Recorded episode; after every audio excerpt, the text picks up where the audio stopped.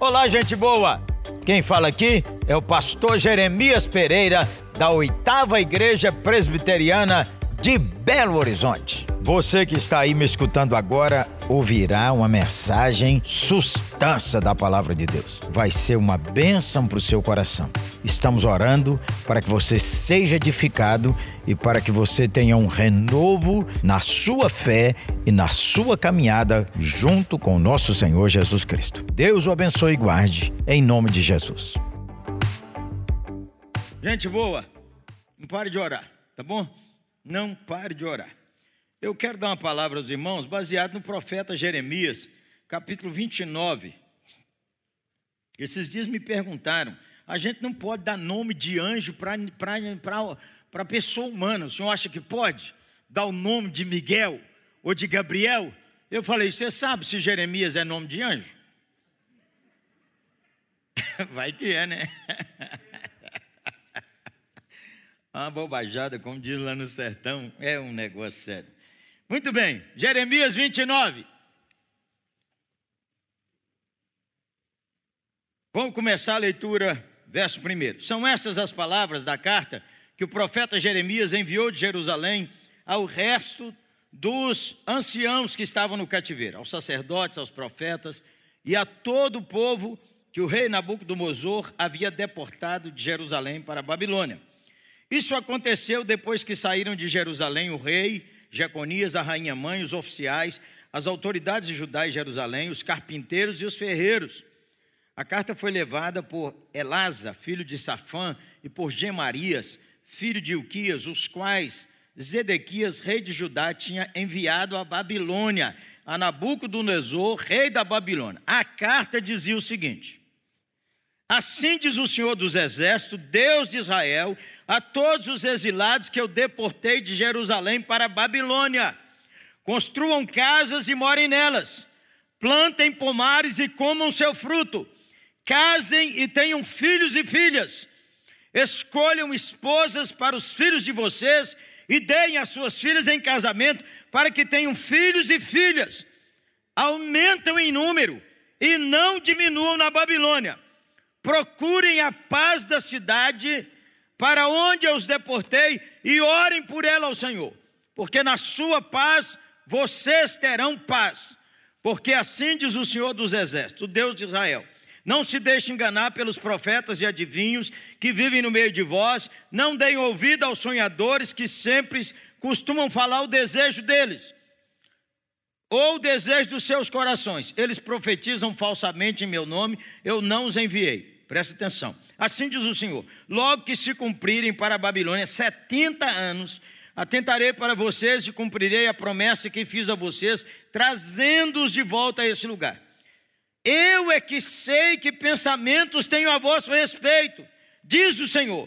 São pensamentos de paz e não de mal, para lhes dar um futuro e uma esperança. Então, vós orareis e me invocareis, e aproximarão de mim de todo o coração. Vocês me buscarão e me acharão quando me buscarem de todo o vosso coração. Serei achado de vós, diz o Senhor, e farei mudar a vossa sorte. Pedimos, Senhor, sabedoria, graça, objetividade, coração compadecido.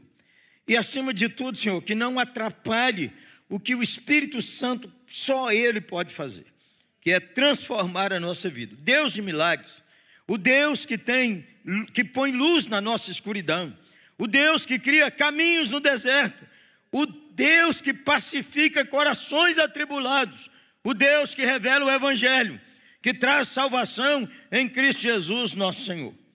Oro em nome de Jesus. Amém. Temos tempo e horário, então Hoje só vou pregar uma parte.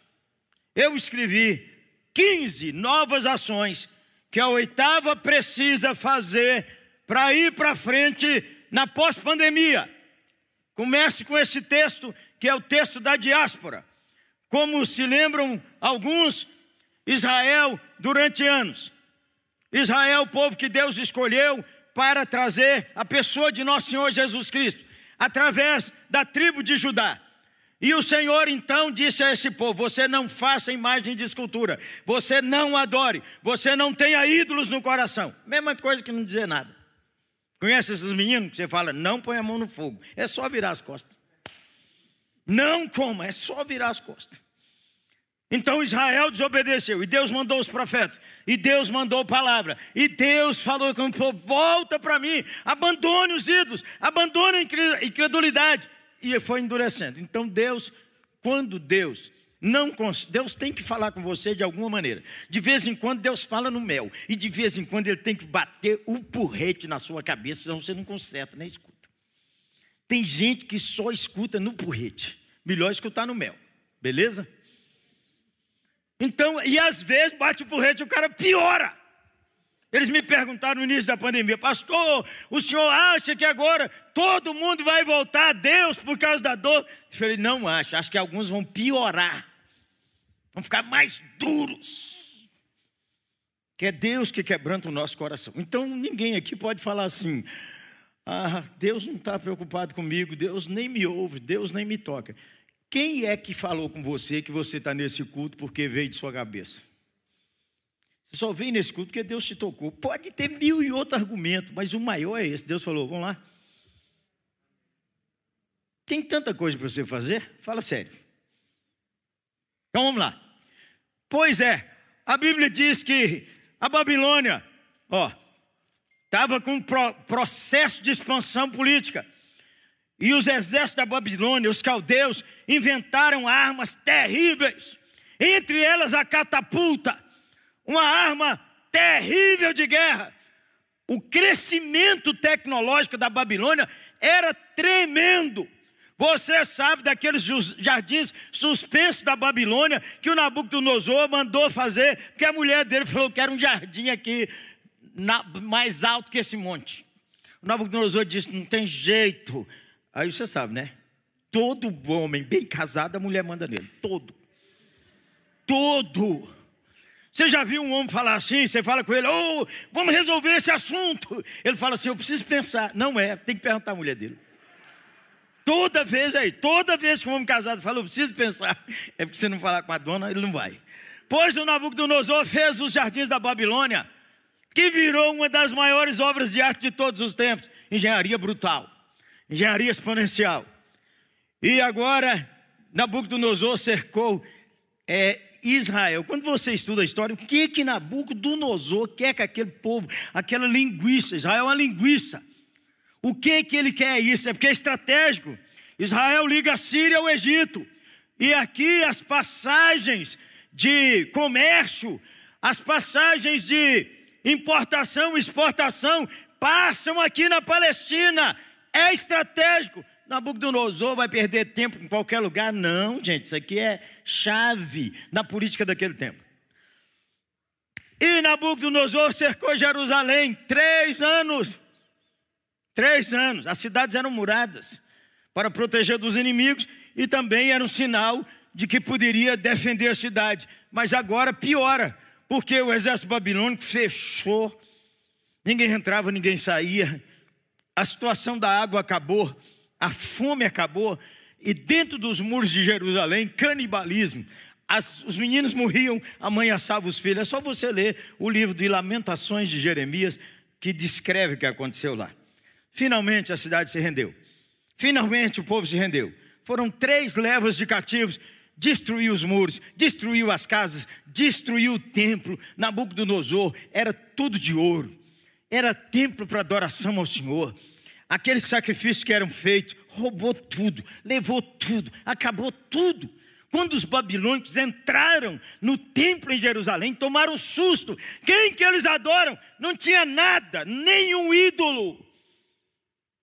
Deus é espírito. Importa que os seus adoradores o adorem pela fé, em espírito e em verdade.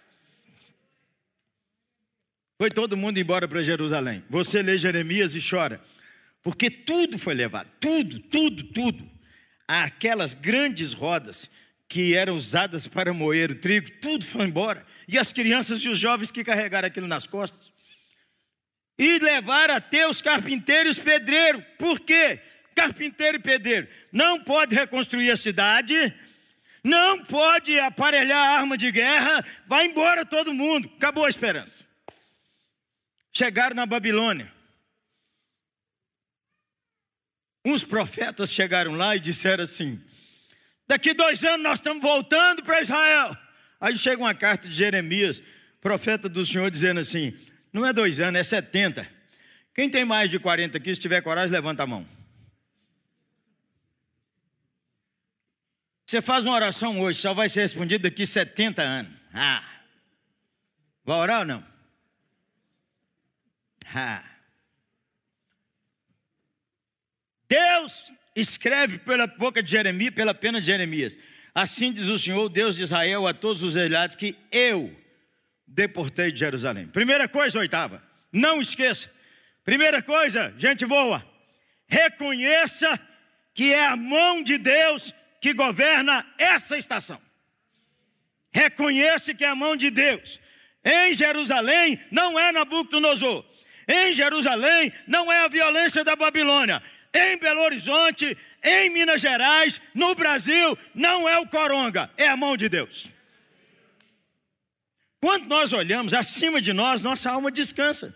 O Salmo 131 diz assim: Não é soberbo o meu coração, nem altivo o meu olhar. Eu não procuro grandes coisas para mim. Eu fiz calar e sossegar a minha alma, como uma criança desmamada se aquieta nos braços de sua mãe. Espera Israel no Senhor. Eu já li esse texto várias vezes dizendo assim: Espera Jeremias no Senhor. Espera Jeremias no Senhor desde agora e para sempre. Foi a mão de Deus. Você perdeu o emprego, você pode estar xingando os políticos, você pode estar xingando é, o problema econômico que foi gerado pela quarentena, pelo isolamento, você pode estar xingando o partido A, o partido B, você pode estar xingando quem quiser. Você está fora do projeto de Deus, porque você precisa elevar seus olhos. Há propósito de Deus em tudo. Nós vamos entender sempre, mas é claro que não. Por que, que nasce uma criança especial numa casa? Por que, que nasce um menino autista em outra? Por que, que dos seus irmãos todos você não é o substância? Por que, que o mais inteligente você olha para ele e diz assim: devia ser eu.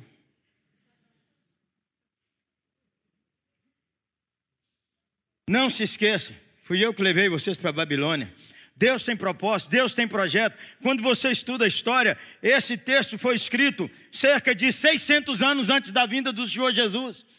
Esse texto foi escrito porque se Israel continua aqui e a Babilônia toma conta, a Babilônia tinha um processo que era juntava o povo e levava para lá. Ao levar para lá, queria acabar com a cultura, com a língua, com a esperança, com a adoração do povo e trazia para cá. Já viu falar num país assim? Só a bandidagem. Já ouviu falar que um país foi colonizado assim? Só com a bandidagem. Nunca leu? Pois é, tem. Então veja você, levou para Babilônia para acabar com Israel. Quando você estuda a história, descobre o templo acabou, mas os anciãos, os pensadores de Israel inventaram a sinagoga.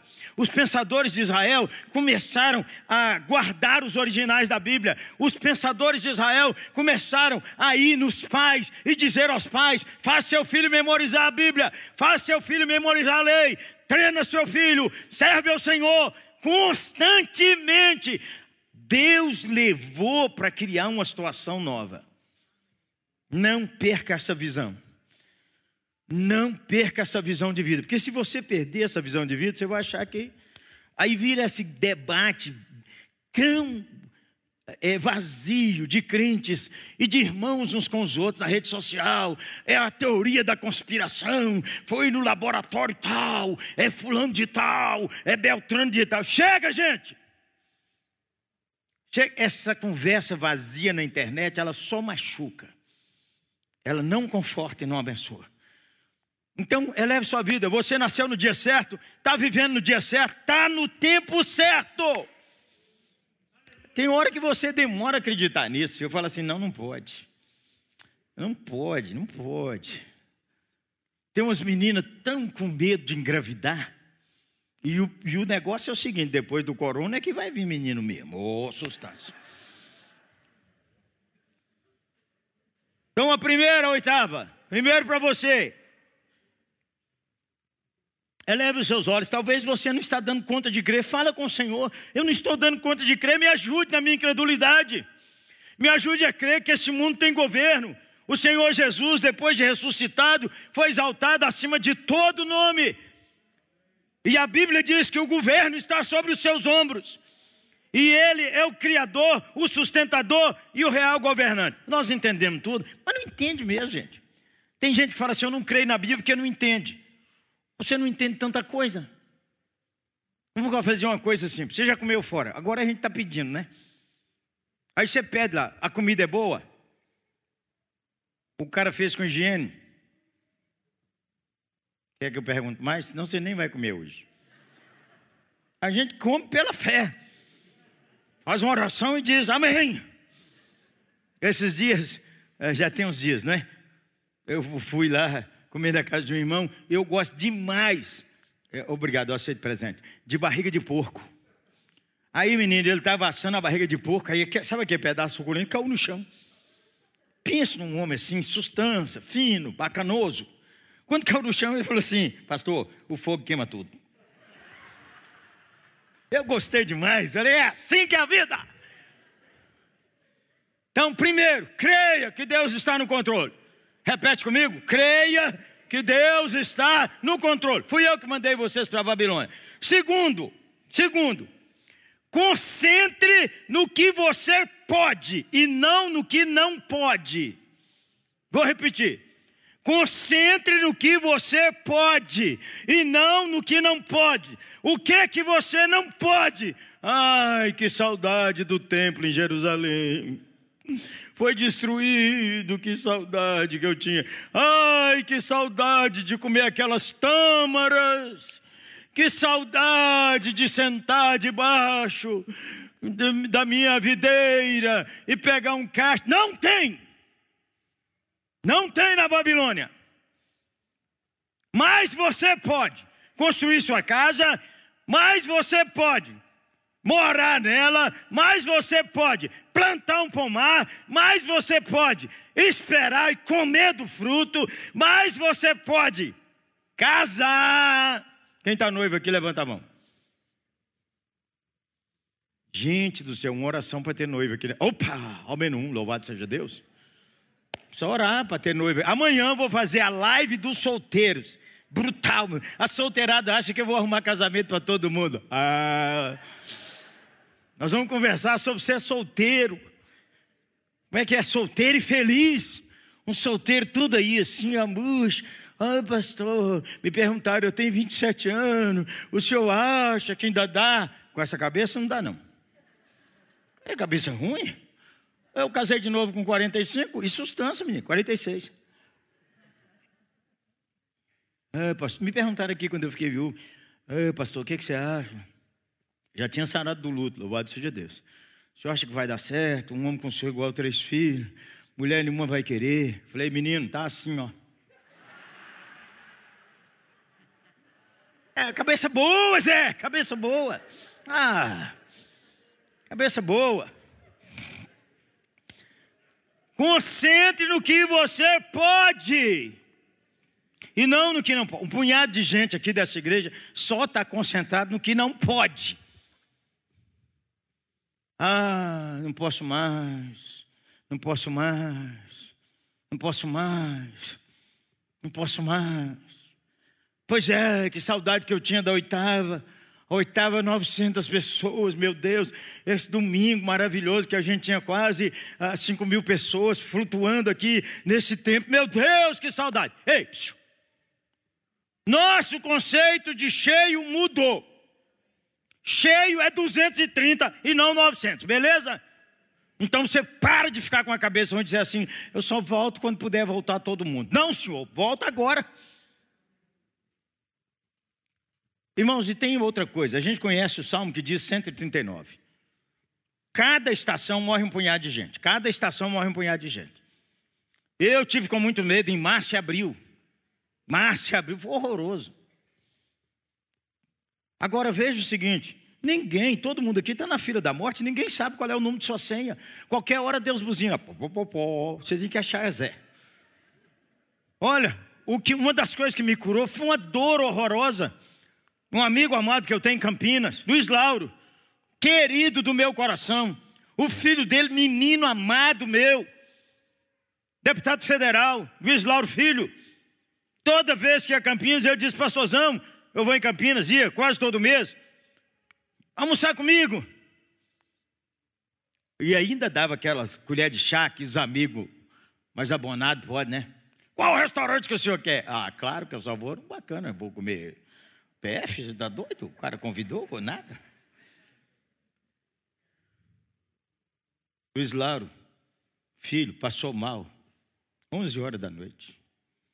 Morreu às duas da manhã, enterrado às três da tarde. Não controla a vida. Você tem que fazer o seu melhor, claro. Tem gente que fala assim: ah, eu não aguento mais lavar a mão. Você tem mão para lavar, miserável. Ah, não aguento mais passar álcool. Tem álcool para passar, Zé? Até minha mãe, de 90 anos, minha mãe disse que ó, meu filho, minha mão já está até fina de tanto lavar. Concentre no que você pode. O que, que você pode? Faça. Faça. Tem um punhado de coisas que você não pode. Esses dias liguei para um amigo em São Paulo. Falei, e aí, como é que está você? Eu disse, eu estou precisando de uma cura exterior. Preciso viajar. Eu falei, eu estou viajando, Zé. Minha viagem última internacional foi de Belo Horizonte a Santa Luzia, 25 quilômetros via sogra. Viajei, Zé. Plante uma árvore. Construa sua casa. O que é que você pode? Faça e não continue murmurando com o que você não pode. Você é de Deus, irmão. Você é de Deus, gente boa. Você tem uma oportunidade? Tem, pode, pode. Os tempos são confusos? São confusos. Os tempos são tranquilos? Quando que foi tranquilo? Os tempos são tensos? São tensos. Mas veja, o menino estava em casa, passou mal. Morreu entrando no hospital mais exponencial de Campinas. Então nós estamos na fila da morte. Nós vamos ser responsáveis? Não. Ontem eu estava conversando, essa semana conversando com o reverendo Augusto Nicodemos, numa live, não sei quem viu. Meio-dia, gente, janela de oração, você tem que agarrar lá, todo dia eu estou lá. Aí eu perguntei ele, pastor, pastor Nicodemos é um super doutor em teologia, mora em Recife. Falei, ô Nicó, você chegou perto de alguém? Ele disse, não, Jeremias. Eu falei, pois é, varão. Aqui, irmãos, no mês de maio, faleceu um rapaz que a mãe vem na nossa igreja, ainda não é, não é membro da igreja. Ele saiu para trabalhar, um amigo dele mandou matá-lo. Uma semana sem achar o rapaz, achou o rapaz. Teve que enterrar, caixão fechado. A mãe perguntou, o, irmão, o filho, outro filho dela é da nossa igreja, perguntou ao pastor Gidiel se a gente podia fazer um culto para consolar a família. Era quarta-feira. Hoje nós estamos recebendo 230, mas em maio nós estamos recebendo 100. Aí, pastor Gidiel me ligou, disse, pastor, eu falei, vamos fazer. Pastor, eu sei que ela gosta muito do Senhor. Estou lá para pregar no culto. Eu vim quarta-feira, só daquela família, eles trouxeram 60 pessoas, entre amigos.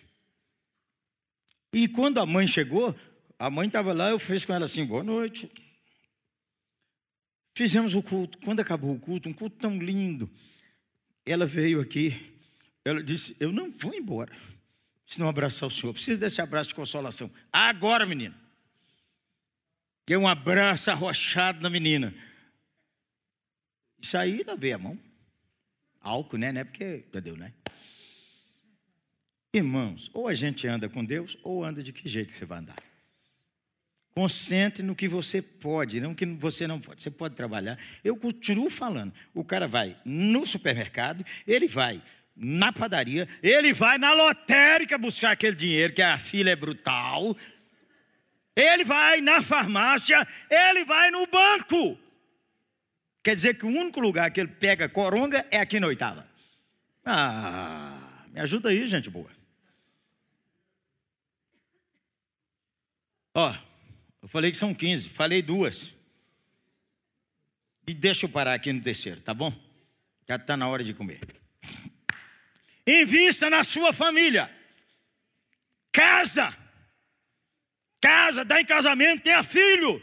Ah, pastor, o tempo muito difícil para ter filho. Quando é que foi fácil ter filho? E outra coisa, menino, você fica deixando, deixando, deixando, depois descobre que não pode. Então, experimenta logo. E casa mais cedo. Pastor, estou noiva há três anos. Quando é que você vai casar, rapaz? Só Deus sabe. Mentira. Eu vou falar com sua noiva que você é fraco. Falei com o cara. Então, só Deus sabe. É você que tem que marcar, Zé.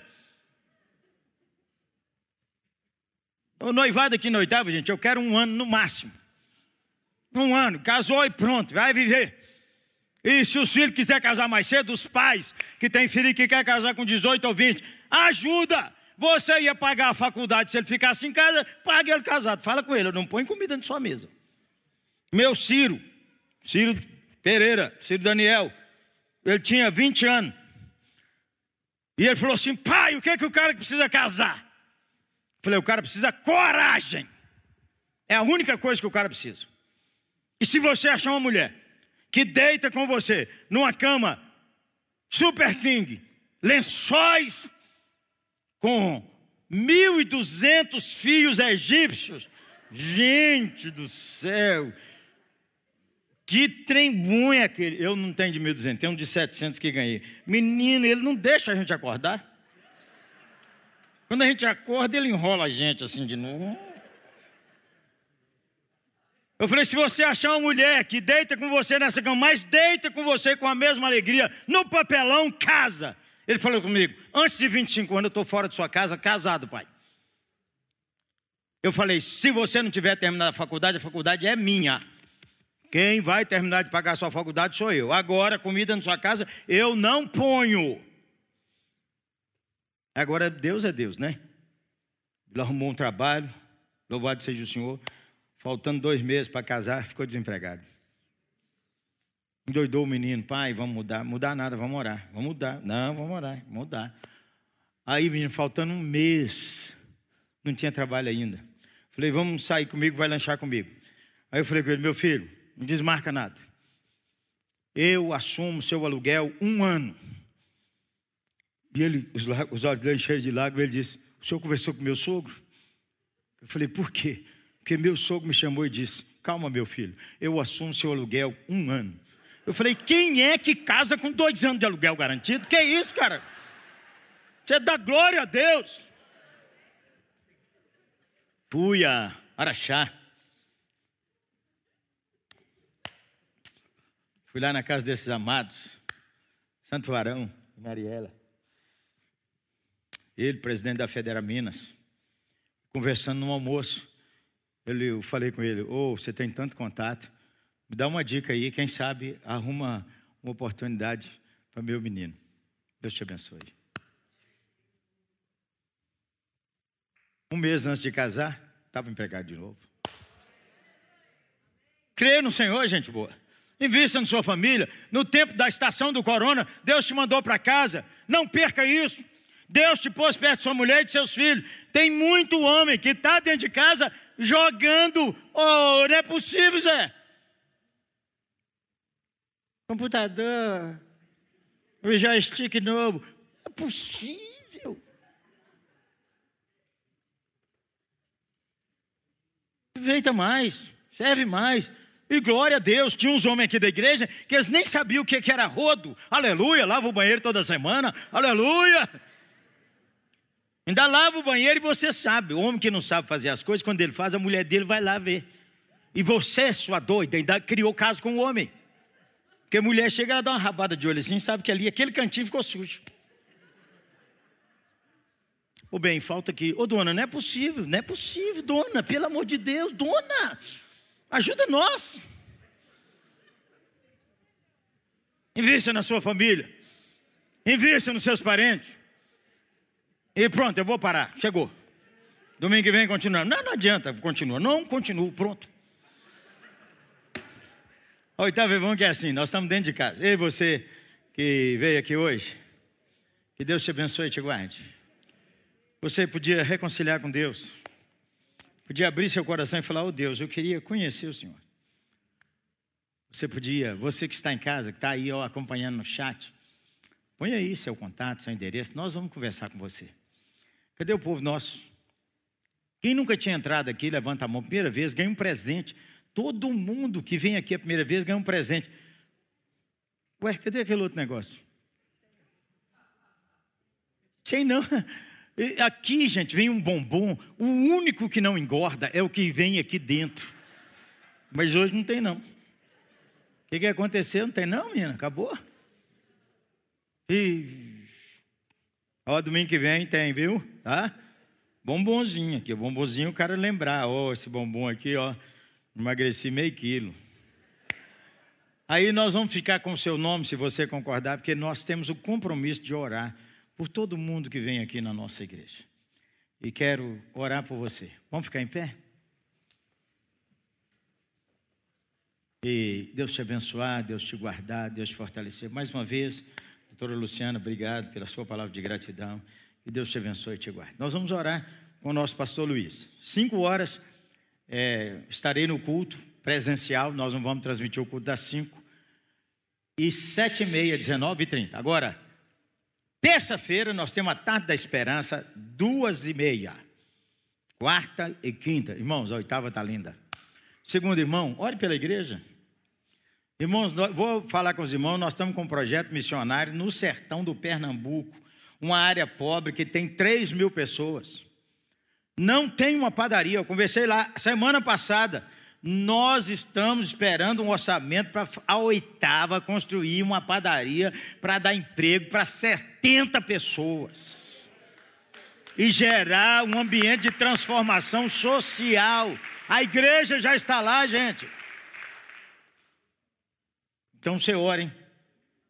E pode ser que você fale assim com Deus. Você fala, você é de Deus. Eu falo de vez em quando, eu separo um dinheiro e falo: Deus, esse dinheiro aqui é para dar num negócio que o Senhor tocar meu coração. Eu já fui no aeroporto e fui pegar meu embarque e olhei para aquela moça e veio no meu coração. Pergunta para ela e dá uma oferta para ela. Eu falei, minha filha, você é casada ou solteira? Divorciada. Hein? Divorciada. Mora com quem? Mora com minha mãe. Seu marido ajuda você? Não. É, tá passando dias difíceis, filho? Tô. Ela falou, o pior. A geladeira lá de casa queimou. E eu não estou podendo nem parcelar. E Deus falou comigo para dar a geladeira para a menina. Eu falei, menina, toma aqui, ó, esse cheque aqui para você comprar a geladeira. Aí ela saiu correndo atrás de mim, dizendo: Quem é o senhor? Quem é o senhor? Quem é o senhor? Eu falei: Não precisa ninguém, não, menina. Quem é o senhor? Aí eu falei com ela que eu era Jeremias. Ela disse: Quem é o senhor? O senhor deve ser crente. Sou crente. O senhor é pastor? Eu falei: Menina, você está perguntando demais.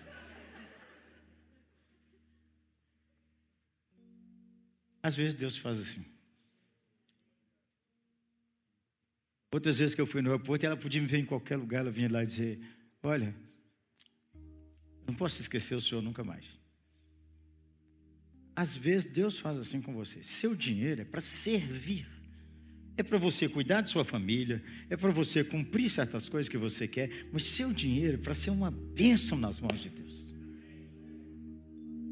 Deus fale com você. Se já falou, manda um zap para mim. Fala, pastor, eu estou agarrado nesse negócio. Tá bom? Pastor Luizão, para orar. Ó, essa semana vocês precisam orar aí por mim, hein? Live de oração meio-dia. Amanhã, Ezenete, pastor Ezenete, pastor Ival, Cláudio Duarte. Vai ter Roberto Ailme, um psiquiatra, meu amigo. O bicho é virado no giraia. E quinta-feira, sexta-feira, um dos amigos mais queridos. É um saxofonista. Você precisa ver o que ele está fazendo na pandemia nos hospitais em Campinas. O diretor autorizou que ele homem vai para o corredor e toca músicas. Pessoas têm sido curadas porque aquele homem está lá tocando uma música. Você não pode fazer tudo, mas você não pode ficar sem fazer nada. Amém? Deus abençoe os irmãos. Muito obrigado porque você escutou essa mensagem. Que ela não seja roubada do seu coração, mas que ela dê fruto a 30, 60 e 100. Aleluia. Ah, eu quero convidar você para vir aqui à oitava Igreja Presbiteriana. De perto é muito melhor. Venha estar conosco.